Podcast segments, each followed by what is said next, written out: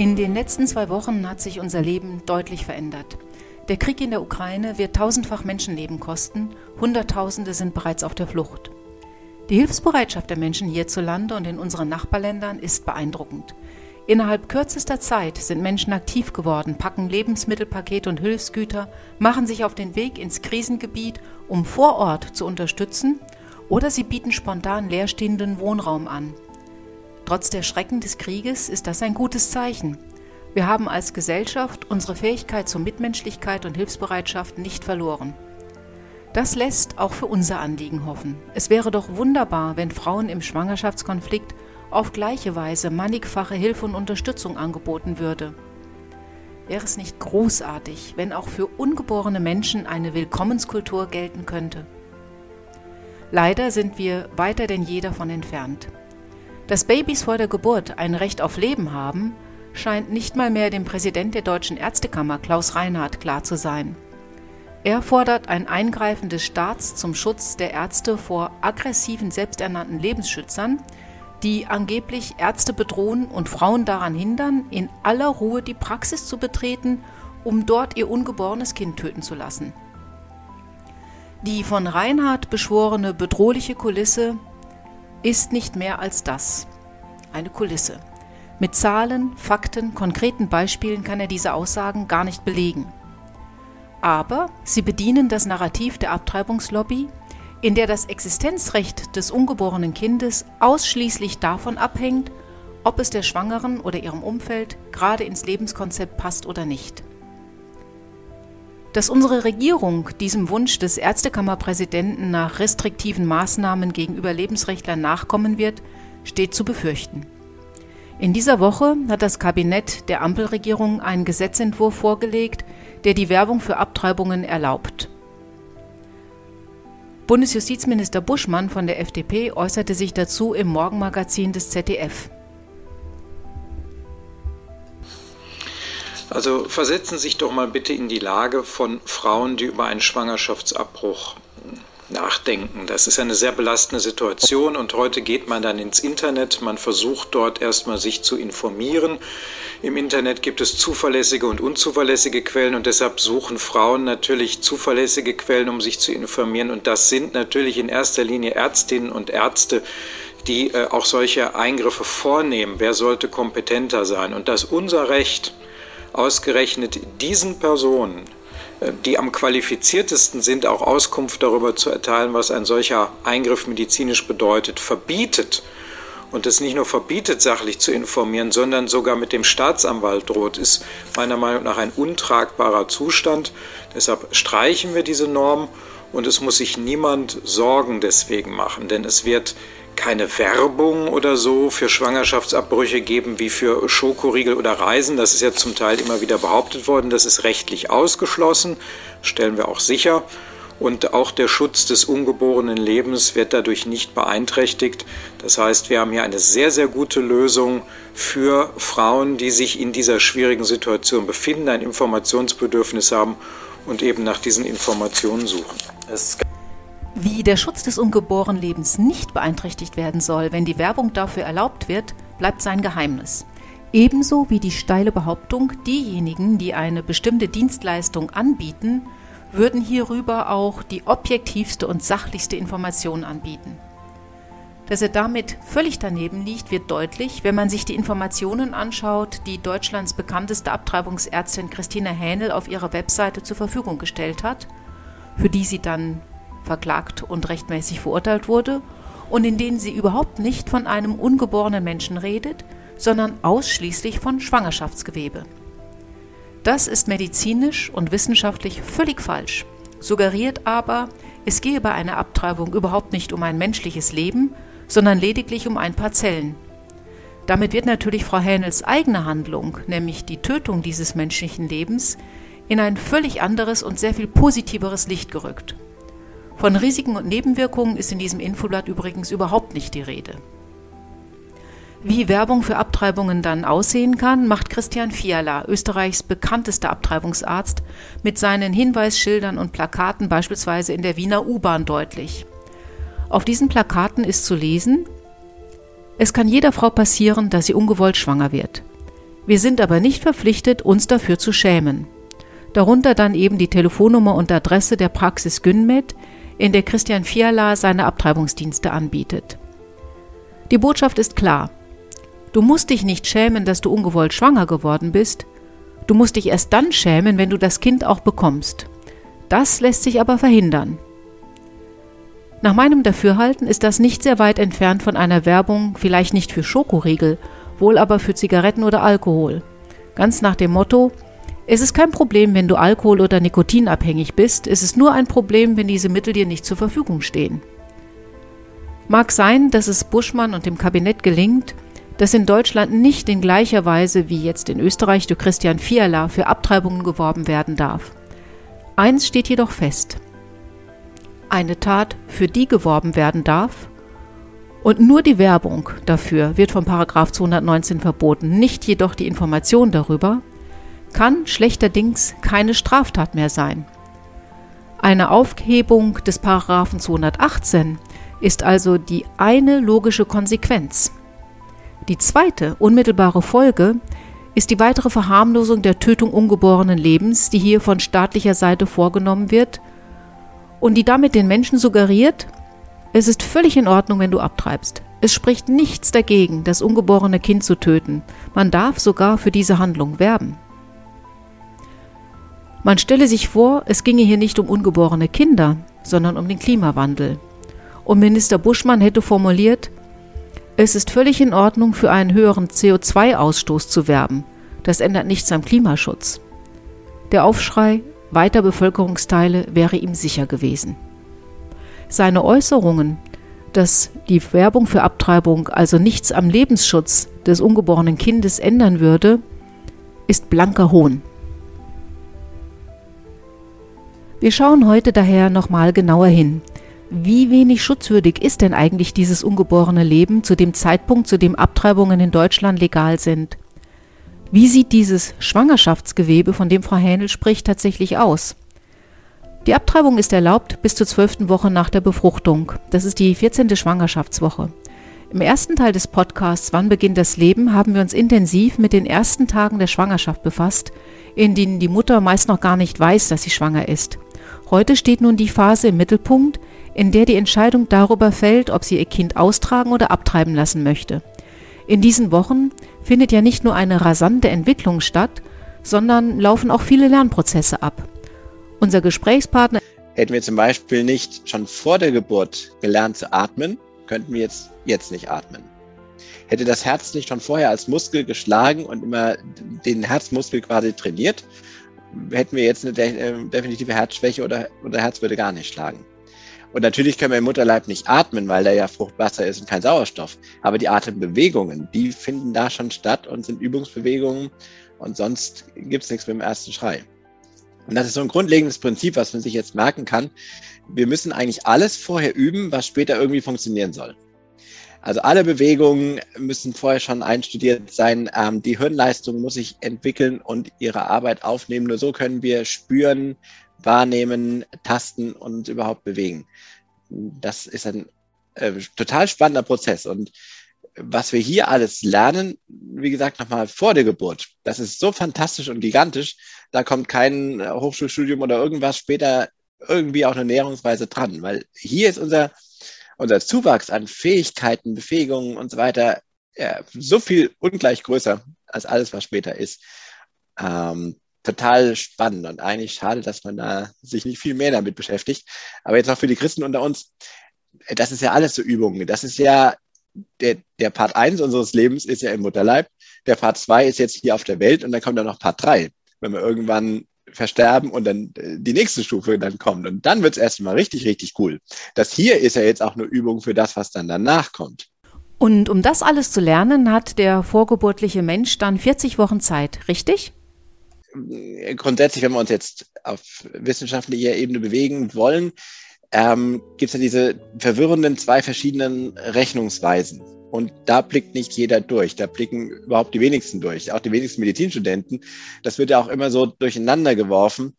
Und das eine ist ähm, der, wenn wir jetzt rechnen vom Befruchtungszeitpunkt.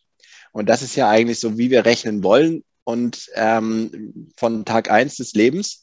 Und dann dauert aber die ganze Schwangerschaft zum Beispiel 38 Wochen.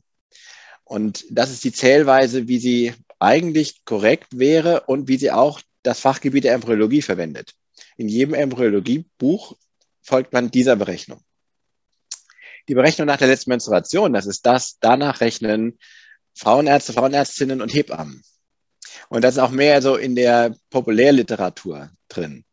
Ähm, und das ist halt alles plus zwei Wochen. Ist natürlich klar, früher konnte man nicht so genau den Kon ähm, Konzeptionszeitpunkt feststellen. Und deswegen hat man halt das Einzige, was man berechnen konnte, was man wissen konnte und was man einbeziehen konnte, das war halt der, der erste Tag der letzten Periode. Und von da an hat man dann weitergerechnet. Und dann gibt es diese nägische Regel, ab wann man dann ist in der Schwangerschaftswoche und wann dann der rechnende Termin wäre. Und dann kommt man auf die ähm, bekannten 40 Wochen. Das Herz ist ja, wie man auf Bildern mittlerweile sehr gut erkennen kann, überdimensional groß schon in der dritten Schwangerschaftswoche. Jetzt ist beim erwachsenen Menschen die Aufgabe des Herzens, den Körper mit Blut zu versorgen, also zu pumpen durch den ganzen Körper hindurch. Wie ist es denn beim frühen Embryo? Es ist noch gar kein Blut gebildet. Das kommt erst später. Das ist erstmal der Muskel, der sich beginnt zu entwickeln und der aber auch schon schlägt und arbeitet und damit er schlagen kann, ist ein Reizleitungssystem. Da ist eine nervale Verschaltung notwendig, dass das überhaupt funktioniert. Ein Herzschrittmacher, ähm, ein, ein System, was den Takt vorgibt. Und am Anfang ist es noch total unregelmäßig. Auch beim, wenn der Embryo sich dann weiterentwickelt, gibt es am Anfang noch total viele Rhythmusstörungen. Das funktioniert noch nicht so richtig, das System. Das ähm, fährt sich erstmal so langsam ein bis er wirklich seinen rhythmischen Herzschlag kommt. Aber auf jeden Fall hier beginnt es, wenn auch noch unregelmäßig, beginnt es zu schlagen und der Herzmuskel funktioniert und wird trainiert und wächst und gedeiht und irgendwann ist er dann so fähig, dass wir auch einen Marathon laufen können und dass das Herz das aushält und schlägt dann halt bis an unser Lebensende, wann das dann auch immer bei uns sein mag. Ähm, auch das Längenwachstum, Muskelwachstum geschieht nur durch regelmäßige Übung und Bewegung. Das, das weiß man auch, wenn man jetzt irgendwo eine Weile immobil ist, den Arm im Gips hat und nicht bewegt, dann im Null sind die Muskeln atrophiert und ähm, man hat dann echt Mühe, dass das sich wieder richtig bewegen lässt. Braucht dann wieder Krankengymnastik und lange Zeit. Und so wird die ganze Zeit im Mutterleib trainiert, Arme und Beine bewegt, Bewegungen eingeübt, Greifen schon geübt. Das Kind kann dann später auch gezielt nach der Nabelschnur zum Beispiel greifen. Hat er nicht viel Spielzeug, Nabelschnur ist das Einzige. Da hält sich manchmal fest. Ähm, und wenn diese Bewegungen nicht klappen, ist es später schwierig. Es gibt ja auch manchmal die Fälle, wo zum Beispiel zu wenig Fruchtwasser da ist und das Kind sich nicht richtig bewegen kann, dann hat das Kind auch später Probleme, sich richtig zu bewegen. Wenn man sich Bilder von frühen Embryonen anschaut, also ungefähr um den 28. Tag herum, ist doch eine gewisse Ähnlichkeit mit einem Lurch nicht zu verleugnen. Also beispielsweise erscheint die Verlängerung des Rückens äh, wie ein Schwanz. Wie verhält es sich denn damit? Da in alten Embryologiebüchern hat man auch manchmal solche Irrtümer, wo man das halt Schwanz nennt und solche Furchen Kiemenfurchen, weil man dachte, Hägische Regel, wir stammen ja irgendwie vom Lurch Amphibium Frosch ab. Das ist übrigens das Märchen vom Froschkönig. Ähm, der Frosch wird zum Mensch. Aber das ist mehr so die äh, nicht wissenschaftliche Welt, sagen wir mal so. Aber das sind solche Irrtümer, auch wenn es heute noch Kiemenspalten heißt. Das sind einfach ähm, Furchungen, die entstehen, wenn der Mensch sich immer mehr aufrichtet, dann verschwinden die wieder. Aber das hat nichts mit Kiemen zu tun. Das hat niemals die Funktion einer Kieme. Und der Schwanz hat niemals die Funktion eines Schwanzes, sondern es ist das Steißbein und ist die Wirbelsäule bis zum Ende hin und dann anhand dessen so als Stützskelett entwickelt sich der Mensch auch in seinem Längenwachstum weiter. Der Embryo ist ja jetzt etwa 28 Tage alt, die Mutter also in der vierten Schwangerschaftswoche. In diesen Tagen hat sich vermutlich ein ziemliches Längenwachstum vollzogen, oder? Wie groß ist denn der Embryo jetzt zu diesem Zeitpunkt in etwa? Ja, ein bisschen mehr Längenwachstum ist da, ist aber immer nur noch 4 mm. Das ist echt klein, aber fein. Was da so alles passiert, ich meine, wir reden heute über Nanotechnologie und, und was alles auf einem Chip drauf ist, da ist ja noch viel, viel mehr gepackt in diese winzigen vier Millimeter an Informationen. Zu diesem Zeitpunkt verschließt sich ja auch das Neuralrohr. Warum ist das ein so wichtiger Moment im Verlauf der Entwicklung? Was kann da eigentlich schiefgehen? Das Neuralrohr, dass das funktioniert, dass da das Rückenmark sich ausbildet, nur damit können wir dann unsere Beine bewegen und damit können wir dann spüren und empfinden, Blasenfunktionen etc. Das, das ist auch total faszinierend. Da ist dann auch die Zeit, wo dann eben in all diesem, äh, so komplex wie das ist, können auch manchmal Fehler passieren, wo es halt dann nicht so funktioniert, wo Krankheiten entstehen. Die Spina bifida entsteht dann auch so ganz früh. Deswegen, wenn man Folsäure nimmt, um eine Spina bifida zu verhindern, dann ist es eben hier in dem Stadium schon ganz früh wichtig, denn hier bildet sich das Neuralrohr aus. Und wenn da dann eine Öffnung entsteht, ähm, die man heute übrigens schon intrauterin behandeln kann, es gibt auch ganz neue Behandlungsmöglichkeiten, die es vor ein paar Jahren noch nicht so gab. Aber natürlich noch besser ist es, wenn wir sowas verhindern können. Ähm, und das finde ich auch mal ganz wichtig, auch in der Medizin. Alleine, wenn man schon mal nicht raucht und keinen Alkohol zu sich nimmt, ist das schon mal ein deutlich besserer Start für das Kind. Und wenn man dann noch Folsäure nimmt und ein paar vernünftige Sachen macht, ähm, ist das auch schon mal gut, sich ähm, adäquat ausgewogen ernährt. Damit kann man schon mal einiges verhindern. Ich würde aber noch mal ganz gerne auf die Funktion des Herzens zurückkommen, weil dieses Heartbeat Bill ähm, natürlich für uns ein, ein entscheidendes Gesetz gewesen ist, mit dem eben Abtreibungen ab dem Zeitpunkt verboten werden in den USA, in Texas, wo das Herz seine Funktion aufgenommen hat. Ähm, ab wann kann man das ungefähr sehen? Ist das so die fünfte Lebenswoche, 35. Lebenstag? Wenn man sich da Bilder aus dieser Zeit anschaut, was erkennt man dann?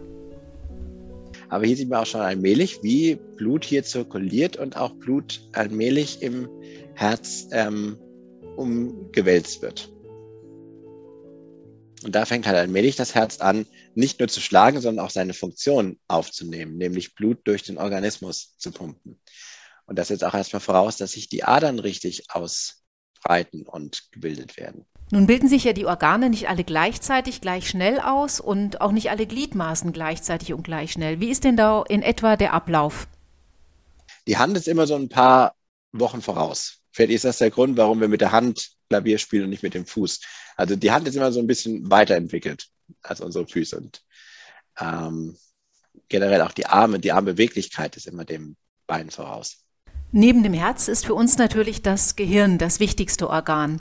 Wie funktioniert die Entwicklung des Gehirns? Wie kann das Gehirn im Embryo wachsen? Damit das Gehirn sich entwickeln kann, was ja nun mal bei uns Menschen äh, so, so ein, ein ganz besonderes Organ ist und was kein anderes Lebewesen so ausgebildet hat, dafür ist es natürlich wichtig, dass dieses rasant sich entwickelte Gehirn auch richtig adäquat versorgt wird mit Nährstoffen. Und deswegen ist hier schon ganz früh eine ganz besondere Gefäßverzweigung und, und Verästelung da. Ähm, das ist in dem ganzen restlichen Körper noch nicht so. Gerade der Kopf hat hier eine ganz andere Gefäßversorgung, die das Gehirn auch braucht. Wenn man sich Bilder von einem Embryo in der sechsten Lebenswoche, also am 42. Lebenstag, anschaut, dann äh, erkennt man da einen ziemlich großen, dunklen Fleck, sage ich jetzt mal. Ähm, was genau ist das? das ist, ist das das Herz? Ja, ist jetzt nicht das Herz, sondern es ist die Leber. Da wird das Blut gebildet. Deswegen ist die Leber beim Embryo und beim Feten noch sehr, sehr groß. Selbst beim Neugeborenen ist die Leber noch überdimensioniert groß. Bei uns später wird das Blut überwiegend im Knochenmark gebildet. Aber ganz am Anfang ist das Organ der Blutbildung die Leber und deswegen ist die hier so groß und prominent und so wichtig. Wie lässt sich denn die Entwicklung des Menschen, die man ja auch in Bildern ganz schön mittlerweile erkennen kann, so Woche für Woche, wie lässt sich denn dieser visuelle Eindruck beschreiben? Es kommt immer mehr so in, in Richtung, dass wir den Menschen als Menschen ähnlicher sehen. Es ist so, wie wenn wir vielleicht mit einem Flugzeug losfliegen und erkennen, dass die Erde tatsächlich nicht eine Scheibe ist, sondern tatsächlich rund. Und immer mehr erkennen wir, was da noch alles ist, was wir am Anfang. Jetzt gibt es aber in dieser Entwicklung bei den Bildern, die wir sehen, immer wieder auch Momente, Bilder, die wir anschauen und sagen, oh, das sieht jetzt ein bisschen merkwürdig aus oder hier stimmt irgendetwas nicht. Ich hatte gesagt, manche Sachen können auch schieflaufen, manche Sachen sind aber auch normal. Das hier ist der Darm. Und der Darm gehört ja eigentlich in den Bauch. Hier ist der Darm jetzt außerhalb des Bauches. Sieht ein bisschen blöd aus, selber uns auch blöd aus, wenn der Darm raushängen würde. Ähm, ist aber ganz normal. Das ist ein bisschen genialer Trick, weil eben die Leber so groß ist und weil im Bauch einfach in der Zeit, siebte bis neunte Woche, etwa noch ein bisschen weiter, bis zehnte, elfte, glaube ich, ist es zu eng im Bauch. Da muss mal kurz der Darm außerhalb geparkt werden, weil der Darm ist noch nicht so wichtig. Aber die Leber ist wichtig. Die muss das Blut produzieren. Und ähm, deswegen kurzzeitig draußen geparkt und später kommt der Darm wieder rein. Auf solchen Bildern, die man dann sieht vom Embryo, erscheint der Kopf in der Regel wirklich riesig. Woher kommt das?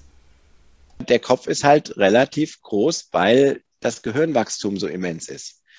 Und ähm, das ist auch nötig in dieser Phase. Und auch die, der Schädel bildet sich langsam aus, ist aber ja auch nach der Geburt noch nicht geschlossen. Das wäre fatal.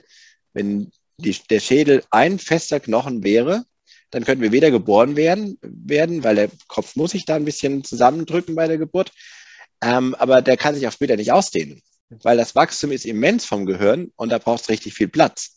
Und da muss der Schädel mitwachsen und dehnbar sein. Und da sieht man dann hier die Schädelnähte, die halt äh, flexibel sind und nachgeben und dem Wachstum halt dann. Eine der ganz wichtigen Fragen ähm, der Eltern ist, was wird es denn, ein Mädchen oder ein Junge?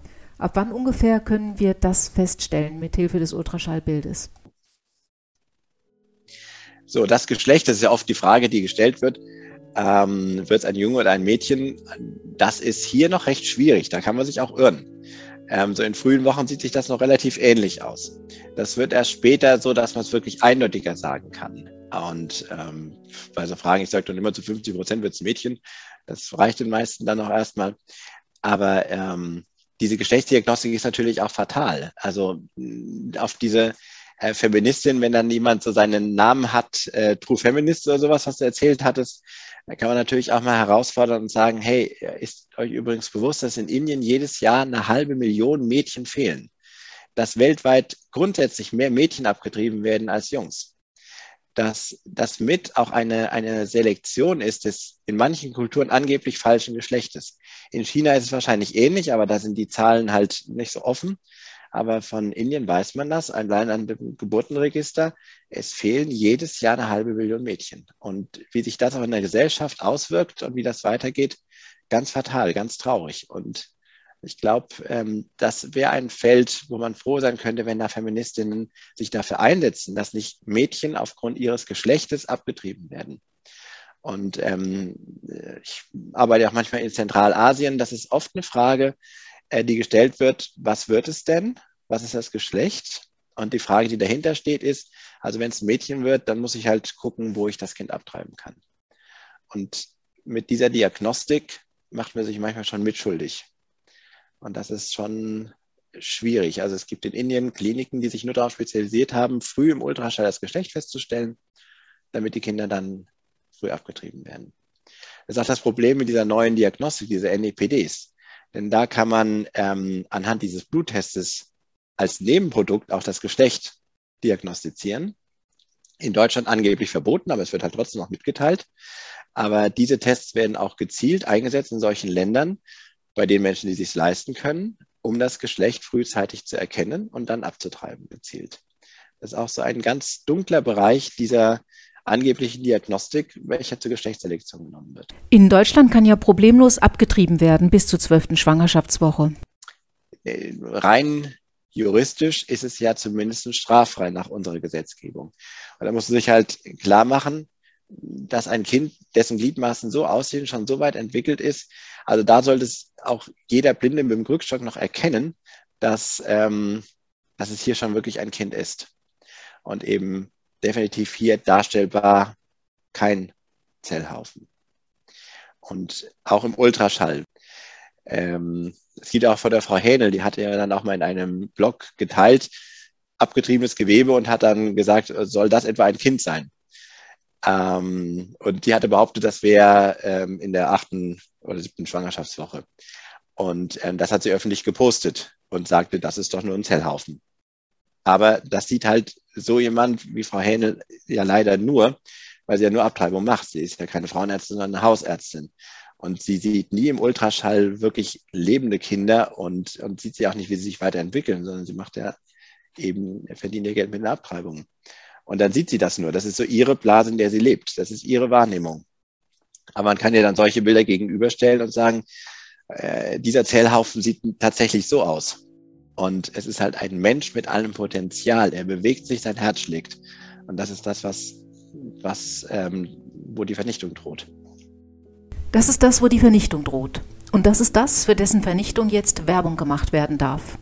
Von Menschen, die in Blasen leben. Und für die es von großer Bedeutung ist, dass sie in dieser Blase bleiben. Und dass auch die Frauen, die für eine Abtreibung zu ihnen kommen, in dieser Blase Platz nehmen. Sonst könnte es Ihnen ja gehen wie Abby Johnson, die am Boden zerstört war, als sie zum ersten Mal bei einer ultraschallgesteuerten Abtreibung sehen konnte, was da tatsächlich aus dem Mutterleib gesaugt wird. Es wäre wunderbar, wenn auch eine Christina Hähnel oder ein Friedrich Stapf hinschauen würden und dann sagen würden, jetzt kann ich klar sehen, jetzt weiß ich, was ich da vernichte. Angesichts des strahlenden Sonnenscheins und tiefblauen Himmels, den ich von meinem Schreibtisch aus jetzt sehen kann, schließen wir heute mit einem Lied, in dem beides vorkommt.